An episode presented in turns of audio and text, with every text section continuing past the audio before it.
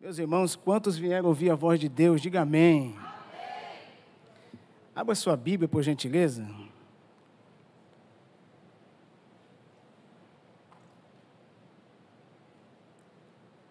Evangelho de Jesus, escrito por Marcos.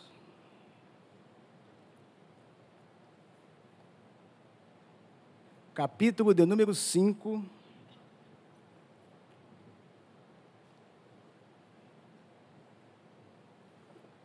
Do versículo de número 24 ao versículo de número 34.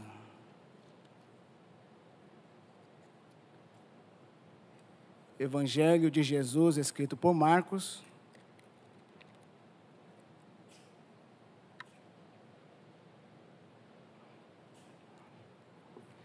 Capítulo de número 5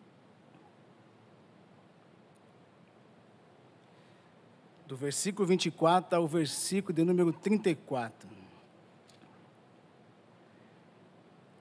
Está escrito assim: Uma grande multidão, aliás, foi Jesus com ele. Uma grande multidão seguia Jesus, apertando de todos os lados. Estava ali certa mulher, que havia 12 anos, vinha sofrendo de uma hemorragia. Ela havia padecido muito nas mãos de vários médicos e gastado tudo o que tinha, sem contudo melhorar de saúde. Pelo contrário, piorava cada vez mais. Versículo 27. Tendo ouvido a fama de Jesus, a mulher chegou por trás, no meio da multidão, e tocou na capa dele, porque dizia: Se eu apenas tocar na roupa dele, ficarei curada. E logo a hemorragia estancou, e ela sentiu no seu corpo que estava curada daquele mal. Jesus, reconhecendo imediatamente que dele havia saído poder, virando-se no meio da multidão, perguntou: Quem tocou na minha roupa? Os discípulos responderam: O senhor está vendo que a multidão o aperta e ainda pergunta: Quem te tocou? Ele, porém, olhava ao redor para ver quem tinha feito aquilo. Então a mulher, amedrontada e trêmula, ciente do, de, ciente do que havia acontecido, veio, prostou-se diante de Jesus e declarou-lhe toda a verdade. Então Jesus lhe disse: Filha, a tua fé salvou você. Vá em paz e fique livre desse mal. Que texto bonito, né? Texto interessante. Minha querida igreja do Meia, para essa noite eu gostaria, aos amados ouvintes também que nos acompanham pelo YouTube, Deus continue abençoando vocês, continue assistindo a transmissão, que eu creio que Deus tem uma palavra ao coração de vocês. Baseado nesses versículos, nesses dez versículos que acabei de fazer uso, eu gostaria de ministrar uma mensagem ao coração da igreja sobre esse tema que está até na epígrafe aqui da minha Bíblia. A cura de uma mulher enferma. Quando nós abrimos a palavra do Senhor, observe que tão somente Marcos, como o evangelista Mateus e o evangelista Lucas, eles registram o mesmo acontecimento sobre a história dessa mulher que tinha um fluxo de sangue.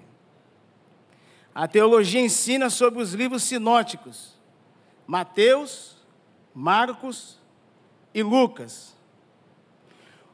Quando você adentra no Novo Testamento, e a princípio mesmo no Evangelho de Marcos, você vai aprender, à luz do estudo da palavra de Deus, que Marcos, ele relata o princípio, o começo do ministério da pessoa bendita de Jesus.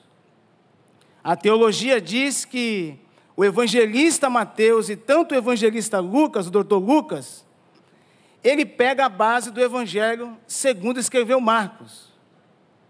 Então eu achei interessante acerca desse posicionamento dessa visão que Marcos tem acerca do princípio do ministério de Jesus, falar o primeiro relato que ele vê durante o ministério de Cristo. É notório e é fato que no ministério de Jesus, nós vemos constantemente Jesus sendo assediado por multidões de pessoas. Isso é uma verdade.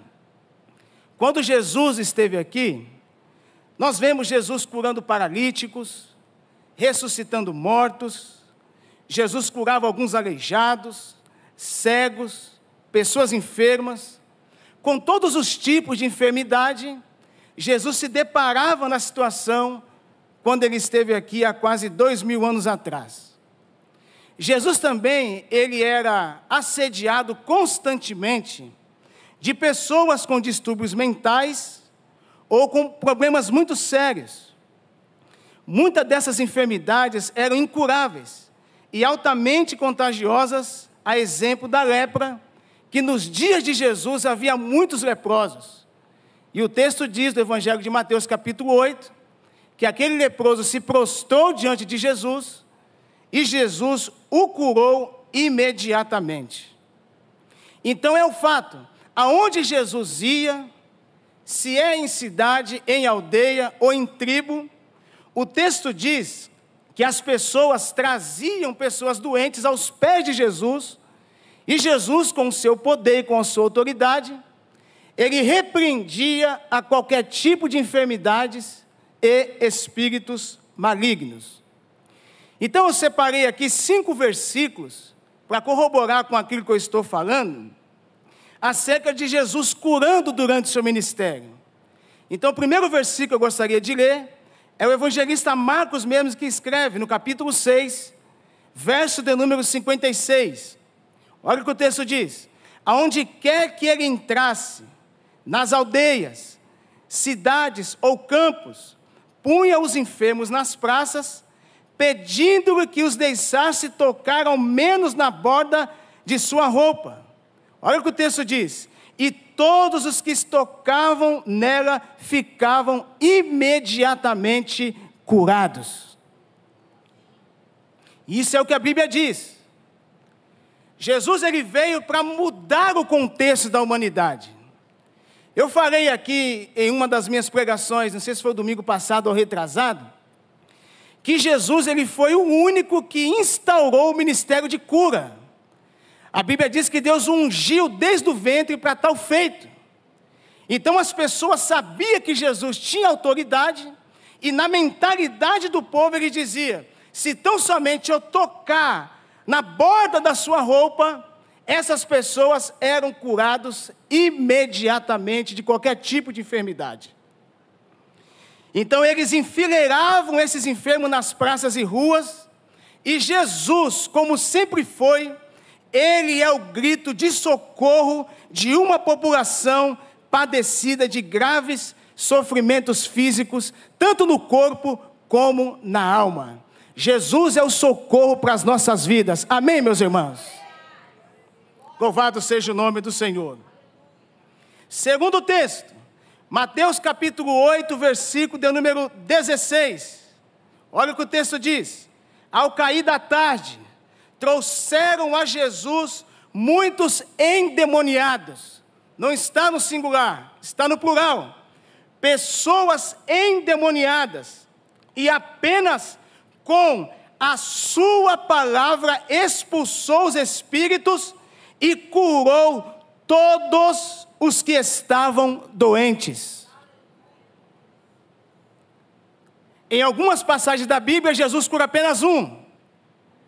Mas Mateus está dizendo que ele expulsou muitos demônios e curou todos por atacado. Tem momento, queridos irmãos, que Deus cura apenas uma pessoa. Mas tem momento, né, pastora Mary, que a cura de Deus é global. A bênção de Deus é estendida sobre o teu povo. E quem saiba essa noite, eu não sei como é que você entrou por essas portas que está me ouvindo pelo YouTube. Quem sabe Deus achar por bem essa noite de te curar, abençoar a tua vida e mudar a tua história. Aleluia. Terceiro texto, para a gente entrar aqui no nosso texto. Marcos capítulo 1, versículo 34. E ele curou muitos que se achavam doentes, de todo tipo de enfermidades. Também expulsou muitos demônios, não lhes permitindo que falasse, porque sabiam quem ele era. Marcos capítulo 6, versículo 13. Expulsavam muitos demônios e curavam numerosos enfermos, ungindo com o óleo. Último versículo, Lucas capítulo 4, versículo 40.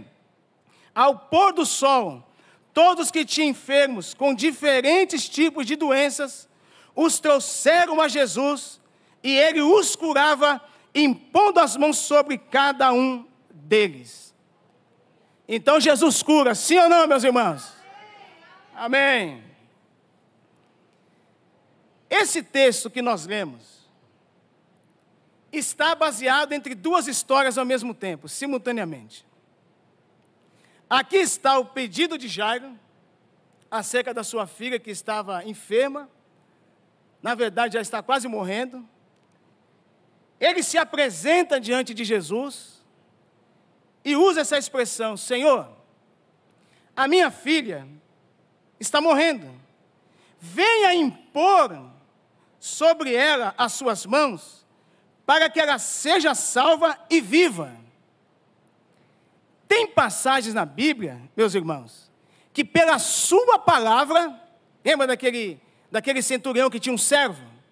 E ele falou: basta apenas uma palavra que o meu criado vai sarar? Jesus falou: vai, vai, vai em paz para a tua casa, que o teu filho vai viver, que o teu servo vai viver. E quando ele chegou lá, o homem estava totalmente curado. Nesse texto aqui, meus irmãos, Jesus, ele ouviu o grito de socorro de um pai. Olha o pedido. Jesus não mede classe social, cor da pele, posição, título, não. Ele atende a qualquer tipo de pessoa. Amém? Então ele se expressa diante de uma autoridade, chefe da sinagoga, um homem grande, e ele chega e fala assim: ele se prostra diante de Jesus. E ele fala: Senhor, eu estou com um problema muito sério. E eu sei que o Senhor tem um poder para resolver isso. Faz o seguinte: vai lá na minha casa. Eu creio que o Senhor impondo as mãos sobre, minha, sobre a minha filha, a minha filha vai viver. Diz o texto, não eu. Jesus foi com ele. Olha que honra! Olha que privilégio que está tendo Jairo, os discípulos e a multidão vendo o pedido de um homem diante do Rei dos Reis e do Senhor dos Senhores para entrar na casa dele para curar sua filha. Olha que privilégio. Jesus está indo. O texto diz que havia uma grande multidão que seguia Jesus. Quem é que não queria estar ao lado de Jesus, meus irmãos, fisicamente falando? Quem é que não queria ver Jesus pregar, Jesus se expressar? O jeito, a didática, a ética, a unção, a cortesia, a maestria de Cristo Jesus. Multidão seguindo a Jesus. O povo apertando Jesus de todos os lados. E o texto diz, é por isso que eu gosto da Bíblia, pastora Meire. estava ali uma certa mulher, anônima na história, mais uma vez é beneficiada por Jesus. Você não precisa ter nome, ter título para ser reconhecido por Cristo. O que você precisa ter em teu coração, Jesus está te vendo.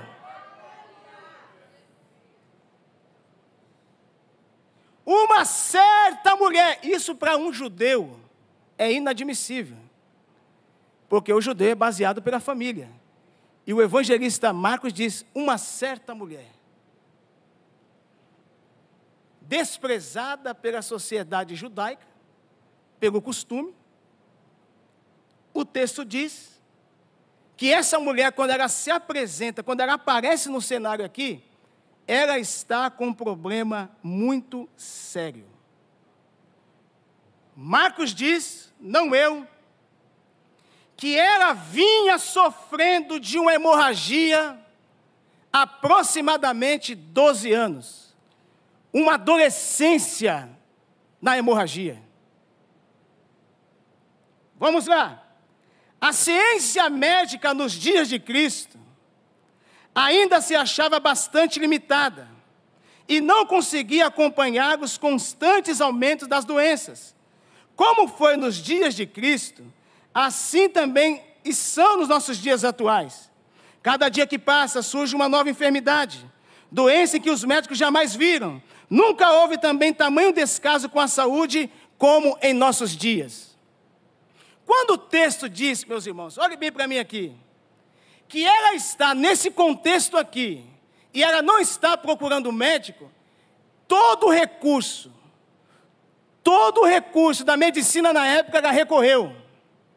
O texto vai dizer mais à frente, ela gastou todo o seu dinheiro, ela fez de tudo para sanar, para essa enfermidade ir embora.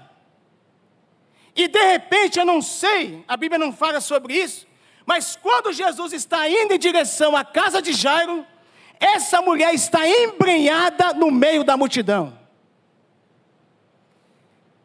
Tem três tipos de multidões que seguem a Jesus, dentro do contexto da igreja, como nós aqui nos dias atuais. Tem aquela multidão, querido Paulo, que segue a Jesus pelo alimento que Jesus fornece para ele. Tem aquela multidão que segue a Jesus apenas pelas curas que Jesus oferece para ele. E tem aquela multidão que segue a Jesus não pelo que Jesus pode fazer, e sim pelo que Jesus é. A nossa motivação na casa de Deus não é ter uma boa esposa, não é ter uma boa filha, não é ter uma boa casa, não é ter um bom apartamento, isso é bom, é bom, mas a nossa motivação maior é conhecer tete a tete, face a face, o Rei dos Reis e o Senhor dos Senhores, a saber, Jesus Cristo justo.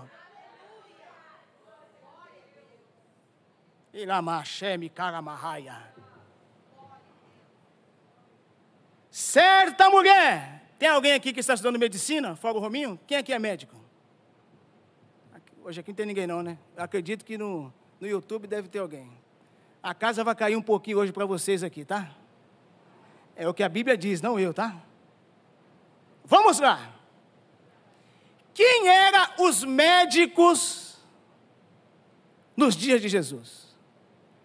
Que classe é essa que Jesus sempre fala? Vamos lá. Algumas pessoas apreciavam os médicos e tinham grande respeito por eles. Outras, porém, achavam que eram os piores criminosos da terra. Por isso, os rabis criaram provérbios a respeito dessa classe.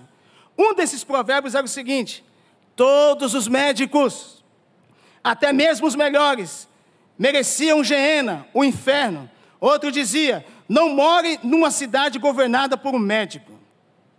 Jesus citou um provérbio na Bíblia, muito popular, também relacionado com a classe médica, ele disse que o povo, provavelmente as pessoas lhe diriam: médico, cura-te a ti mesmo. Isso está em Lucas capítulo 4, versículo 23. Esse dito era conhecido não apenas entre os judeus, mas também entre os gregos e os chineses. Obviamente, tratava-se de uma atitude cética de quem se volta para o médico e lhe diz que seu medicamento é bom. que, que esse médico tem que fazer? Ele deve primeiro aplicar a si mesmo, assim talvez outros se dispunham a experimentar. Outra menção negativa da classe médica no Novo Testamento é a que fazemos uso. Temos aqui a história de uma mulher que padecia de uma hemorragia havia 12 anos. Os médicos não tinham conseguido deter o sangramento. Diz a Bíblia que havia sofrido muitos à mão de vários deles, os quais, além de não curar, havia levado todo o seu dinheiro. Olha essa observação que eu achei na Bíblia, meus irmãos, estudando o texto. O evangelista Lucas, que é médico, ele relata o mesmo episódio, mas ele oculta essa crítica aos médicos por ele ser médico. Ele fala da história, pastora Mary, mas não fala da classe médica. Vou defender minha pátria, né? Em outras palavras, dizendo: em relação à medicina nos dias atuais, cá para nós, meus irmãos, vou usar a linguagem bem rasteira e rotineira. Quem pode mais não chora menos? Os irmãos conseguem entender isso, né? É verdade ou não é? Não estou, meus irmãos, não me tenha por ignorante, tá? Eu entendo alguma coisinha dessa vida com os 37 anos. Mas, mas não parece, pastor amigo, no contexto que nós estamos vivendo, que as coisas são feitas por dinheiro. Vários casos que acontecem, a medicina tem que ter um juramento, você tem que trabalhar em prol da saúde, tem que amar a profissão, mas é verdade ou não é? Se a pessoa tiver um poder aquisitivo, ele não pula a fila de espera?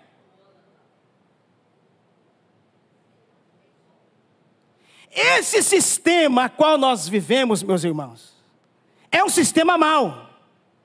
A Bíblia diz: o mundo jaz no maligno.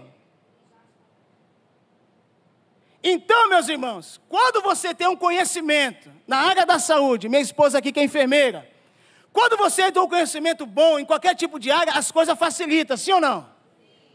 Só que essa cidadã aqui da nossa história, ela não tem ninguém para recorrer a ela. Ela não tem ninguém para ultrapassar a fila para ela ser curada da sua enfermidade. Olha o que o texto diz. Havia, versículo do número 26, acompanhe comigo. Ela havia padecido nas mãos de vários médicos e gastando tudo que tinha, além de perder a sua saúde, estava falida gastou todo o recurso que tinha, contudo, nada de melhorar. Pelo contrário, piorava cada vez mais. E eu gosto desse texto, meus irmãos. Olhe bem para mim aqui, do versículo número 27. Quando os recursos daqui desse mundo acabam, olhe bem para mim aqui. Quando a porta se fecha para você, quando o camarada olha para você e fala assim: não vou te contratar, aqui você não tem espaço, não tem lugar para você aqui, entra o personagem principal da minha da tua vida, que é Jesus de Nazaré.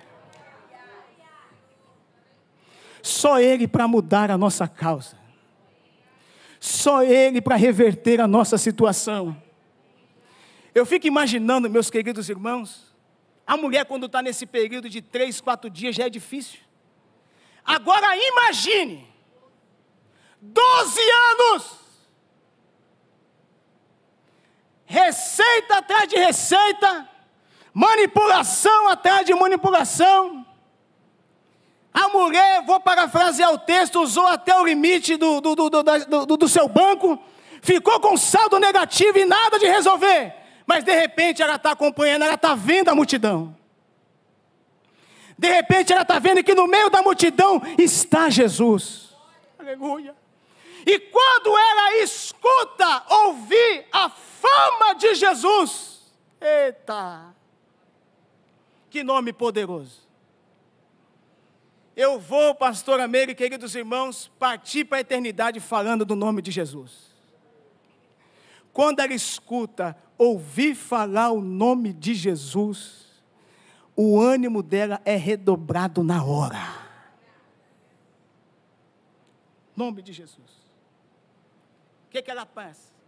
Você está numa situação difícil. No contexto judaico aqui, por ela estar sangrando há 12 anos, ela nem poderia estar no meio da sociedade, porque havia uma lei sobre isso. Só que quando a coisa aperta, né, pastora minha? Ela sendo judia também, ela tem que quebrar alguns protocolos. Na fé é a mesma coisa. Você não pode ir na onda que o povo está dizendo. Você tem que acreditar no Deus a qual você serve. Diz que a voz do povo é a voz de Deus, eu discordo. Não é, nunca foi. Na verdade, para nós recebermos o milagre da parte de Deus, nós temos que ir na contramão desse sistema. A mulher está lá, ela escuta, ela chega por detrás, aleluia, no meio da multidão, e ela toca na capa de Jesus. E ela vem dizendo consigo com fé: se tão somente eu tocar na roupa dele, eu vou ficar curada. Sobre essa pequena introdução aqui, querida igreja do meio, eu gostaria de destacar aqui alguns pontos fortes que essa mulher teve que fazer para obter o seu milagre em Jesus. Primeiro ponto: a mulher ela sofria de uma enfermidade havia 12 anos, sim ou não? Os irmãos devem estar com fome, doido para comer o lanche. A mulher havia de enfermidade 12 anos, sim ou não? Período suficiente para uma pessoa desistir dos seus sonhos. É verdade ou não é? O que, que ela faz? Ela, porém, não se fechou em torno de si mesma. O diagnóstico está aqui, não tem cura, mas eu sei um Deus que cura.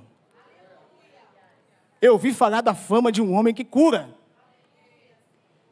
Todos os dias, e não se deixou vencer pelo desânimo, e não ficou desestimulada. Você sabe o que faz a gente perder a nossa esperança? É o desânimo. Conselho pastoral aqui para você: não desanima tem um período suficiente para desanimar. Uma hora, como eu costumo dizer, Jesus vai chamar a tua senha. Eu não sei o momento e nem a hora, mas uma hora Jesus vai te abençoar. As coisas de Deus não é da noite para o dia. Essa mulher tem todo o direito de parar e falar: não, eu vou morrer. Eu estou assim, já procurei tudo que eu tinha que procurar e não resolveu. Vou ficar por aqui. Primeiro ponto, ela não desanima. Segundo ponto, a mulher sofria de uma enfermidade que destruía a imunidade do corpo. Eita, olha a medicina aí. Provavelmente ela apresentava um quadro de anemia crônica, causada pela hemorragia constante, fraqueza, sono, não conseguia nem ficar de pé, quem saiba. Mas quando ela escuta o nome de Jesus, a bênção de Deus chega na vida dessa mulher. Diga assim comigo: Jesus, Ele é o socorro para aquele que insiste em receber as suas bênçãos. Louvado seja o nome do Senhor. Em uma sociedade de dois mil anos atrás até os dias atuais, é a mesma coisa. Na época de Jesus, se você tivesse algum tipo de enfermidade física, nascesse manco, coxo, paralítico, era rejeitado, não podia nem entrar no templo. É a mesma coisa nos nossos dias atuais. A enfermidade que assolou aquela mulher a fazia vítima do preconceito social e religioso, condenando-a a viver afastada da sociedade. Até que fosse purificada de sua impureza, isto é, se fosse Porém, a mulher não permitiu que um sistema preconceituoso decidisse o seu futuro. A forma com que ela encarou as adversidades mostrou que o seu sonho eram mais fortes que a discriminação da sociedade em que vivia, e que se cedesse às opiniões negativas, seu fim seria fatal e sua morte seria precoce. Então, essa mulher, ela não podemos depender do sistema preconceituoso, ela tinha um sonho de ser curada, e escute isso aqui: não podemos absorver palavras negativas ao nosso respeito. Existe mais pessoas contra do que a favor. É verdade ou não é? Eu sei que nós estamos no contexto religioso. Poucos vão ser o que vai aplaudir a tua vitória. E isso não é bíblico. A Bíblia manda a gente se alegar com os que se alegam. A sua vitória é a nossa vitória. Amém? Amém? Olha as aplicações da história dessa mulher para os nossos dias atuais. Ela não ouviu palavra negativa, ela venceu o desânimo, ela sofreu de uma enfermidade terrível. Quarto, a mulher não abriu mão de sua cura, apesar de ter esgotado todos os recursos financeiros, os recursos financeiros. Quando os médicos chegaram ao ponto de não poder fazer mais nada por ela, a solidão foi quebrada através da fé que ela obteve ao ouvir falar de Jesus, sua autoestima voltou a decolar, sua esperança trouxe de volta os seus sonhos. Qual é o sonho teu que está arquivado aqui essa noite? Você que me escuta no YouTube, o que está parado, anestesiado, enterrado? Jesus está falando: venha ao meu encontro, toque nas minhas vestes, que eu tenho poder para mudar a tua história. Eu vou repetir, meus irmãos. Jesus está falando: o que é que está te impedindo de chegar até mim? Essa mulher enfrentou preconceito, essa mulher enfrentou a sociedade, essa mulher enfrentou palavra negativa. Ela disse: Não, eu não vou olhar para o sistema, eu vou olhar para o Autor e Consumador da minha fé. Jesus está falando conosco aqui essa noite. Não tire os seus olhos de mim, não olhe para a esquerda nem para a direita, continue com seu olhar fixo na minha pessoa que eu tenho poder para mudar a tua história. Se é verdade nisso, meus irmãos, levante as suas mãos e aplauda Jesus com alegria.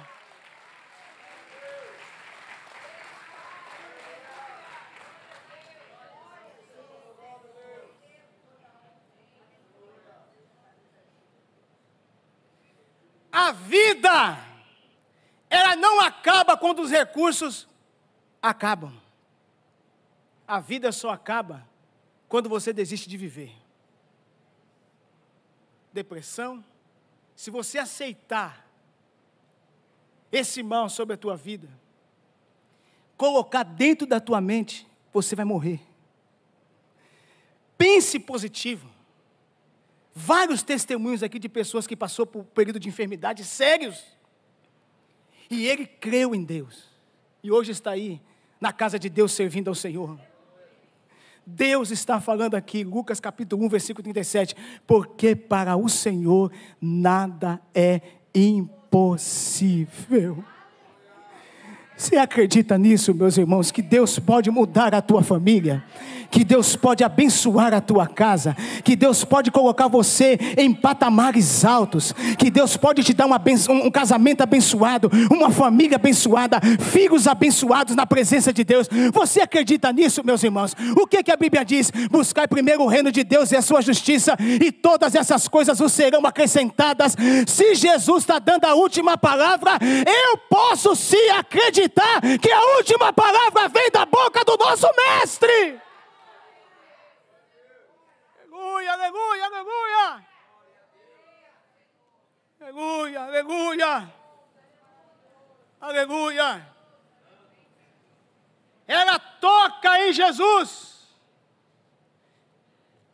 Imediatamente.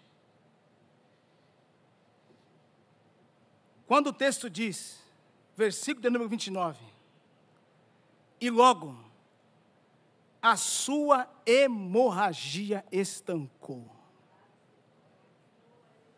Meus irmãos, pastor amigo, o evangelho é coisa séria. Eu acho que é por isso que eu sou crente, meus irmãos. Que poder é esse?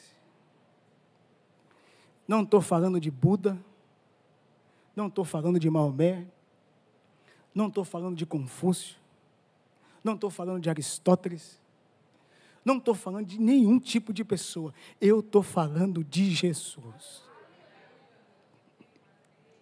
Doze anos estancado com um toque. Teramachebe Karamarraia. Tocou e foi curada. Doze anos sentindo fraqueza no corpo. E o texto diz que ela sentiu que o seu corpo estava curado daquele mal. Aí entra Jesus. Eu não quero estar no meio dessa multidão que está seguindo a Jesus pelo que Jesus pode fazer. Na casa de Deus, na multidão, tem que ter propósito. Você não pode vir aqui aleatoriamente, meus irmãos. Você não pode vir aqui bater um ponto como um domingo qualquer. Venha para a casa de Deus com propósito. Os irmãos estão entendendo que Deus está falando conosco aqui através desse texto? Na multidão não tem ninguém no mesmo propósito que essa mulher está. Ninguém, Ramalho. Só ela tem. Jesus para. Opa. Espera aí. Estou sentindo alguma coisa diferente aqui.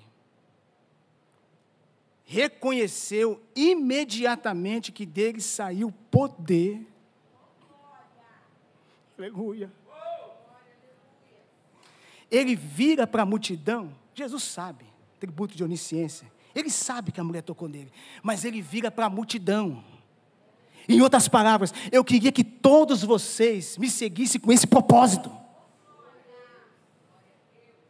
Eu queria que vocês viessem à minha presença com esse propósito. De tocar em mim, de sentir o meu poder, de sentir a minha virtude, de saber quem eu sou na minha essência. Ele vira para a multidão e a multidão fica calada. Aí vem os discípulos, desculpa a minha expressão, de enxeridos. Jesus não pergunta para os discípulos, pergunta para a multidão. Olha o que o texto diz. Os discípulos responderam: Que negócio é esse, meus irmãos? Que didática estranha é essa, pastor Amelia? Ele pergunta para a multidão, mas a multidão, meus irmãos, está ali por estar. É legal, Jesus e tal. A mulher não, eu vi com propósito para ser curada. Quem tocou na minha roupa? E aí? Quem tocou em mim? Em outras palavras, os discípulos perguntam, respondem: Ó oh, Senhor, ainda usou assim, tipo assim, uma, uma, uma palavra meio que sem nexo e sem lógica, falar com o dono da boca desse jeito. Olha o que o texto diz aí, versículo 31. O Senhor está vendo, olha que abuso. O Senhor está vendo que a multidão aperta e ainda pergunta: quem me tocou? Jesus para, pensa. Aí ele olha de um lado para o outro, para ver quem tinha feito aquilo. Como ninguém se pronuncia, o que, que Jesus estava querendo dessa mulher? Atitude. Jairo se prostou, autoridade, chefe da sinagoga, mas anônima também se prostra. Você está escondido, isso aqui está vindo agora, Deus está falando comigo aqui. Você está escondido no meio da multidão. Vem para o meio eu vou mostrar quem eu sou para você no meio dessa multidão. Você está escondida, mas eu quero você aqui na frente. Vem para frente, que eu quero mostrar para essa multidão a fé que você tem, mulher.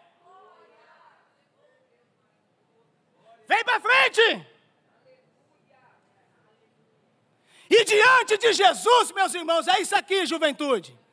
Adolescente que está me ouvindo aqui. Sorrir é bom.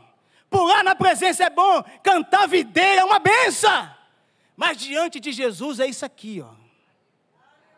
Então a mulher amedrontada e trêmula, Shemakamahaya.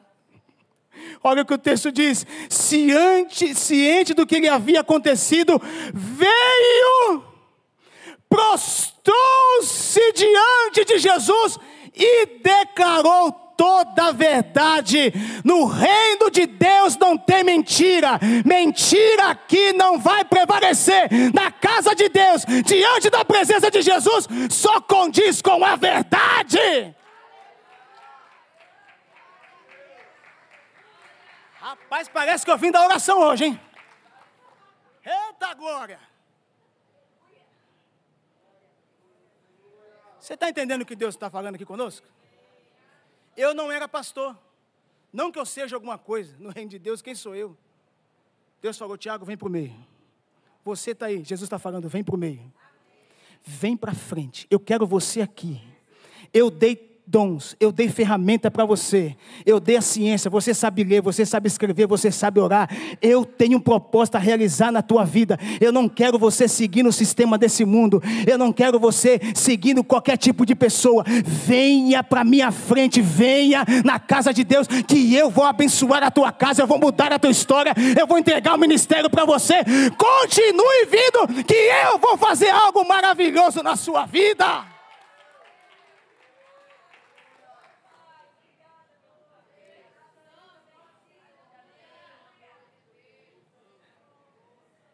É, veio mais um aqui agora. É, Mateusão.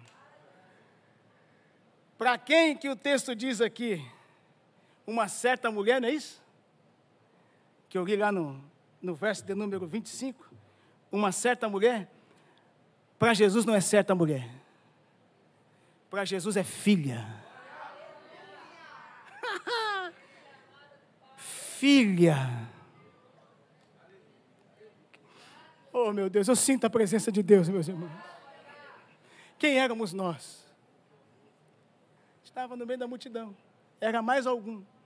Alguém olhava para mim e dizia: Ih, você vai morrer cedo. Bandidagem vai pegar ele. Aí, isso é história de conversa, isso é fogo de palha, daqui a pouco está fora do evangelho, isso aí está emoção. Não. Deus projetou algo. Eu quero trazer uma mensagem aqui para as mães e para os pais que estão aqui. Deus tem um propósito na vida dos seus filhos. Os seus filhos são herança do Senhor. A bênção de Deus é sobre a vida deles. Continue orando. O mundo está dizendo, é mais um. Eu estou dizendo, é filho, é amado. Eu vou escrever o nome dele no livro da vida. Eu vou dar ministério para ele. Eu vou dar casa para ele. Eu vou dar esposa para ele. Eu vou dar saúde para ele. Eu vou fazer com que ele se aceite no meio dos príncipes e princesas do Senhor.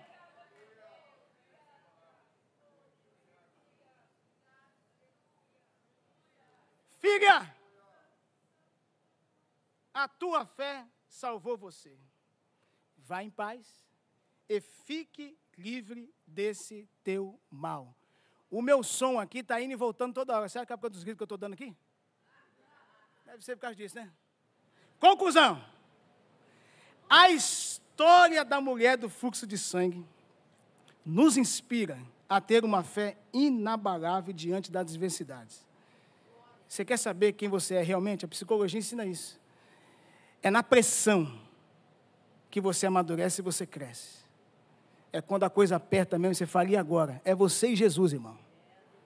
Deus está contigo, no estreito, Deus está contigo. Através desse relato bíblico, aprendemos que, mesmo diante dos desafios aparentemente impossíveis, podemos confiar em Jesus e agir com coragem. Sua cura vai além do físico transformando nossas vidas por completo. Que possamos, meus irmãos, buscar essa fé em comum, preservar, preservar nas provações e compartilhar o testemunho do poder transformador de Jesus com aqueles ao nosso redor. Que assim como essa mulher, possamos encontrar uma vida plena e abundante na pessoa de Jesus. Amém, meus irmãos?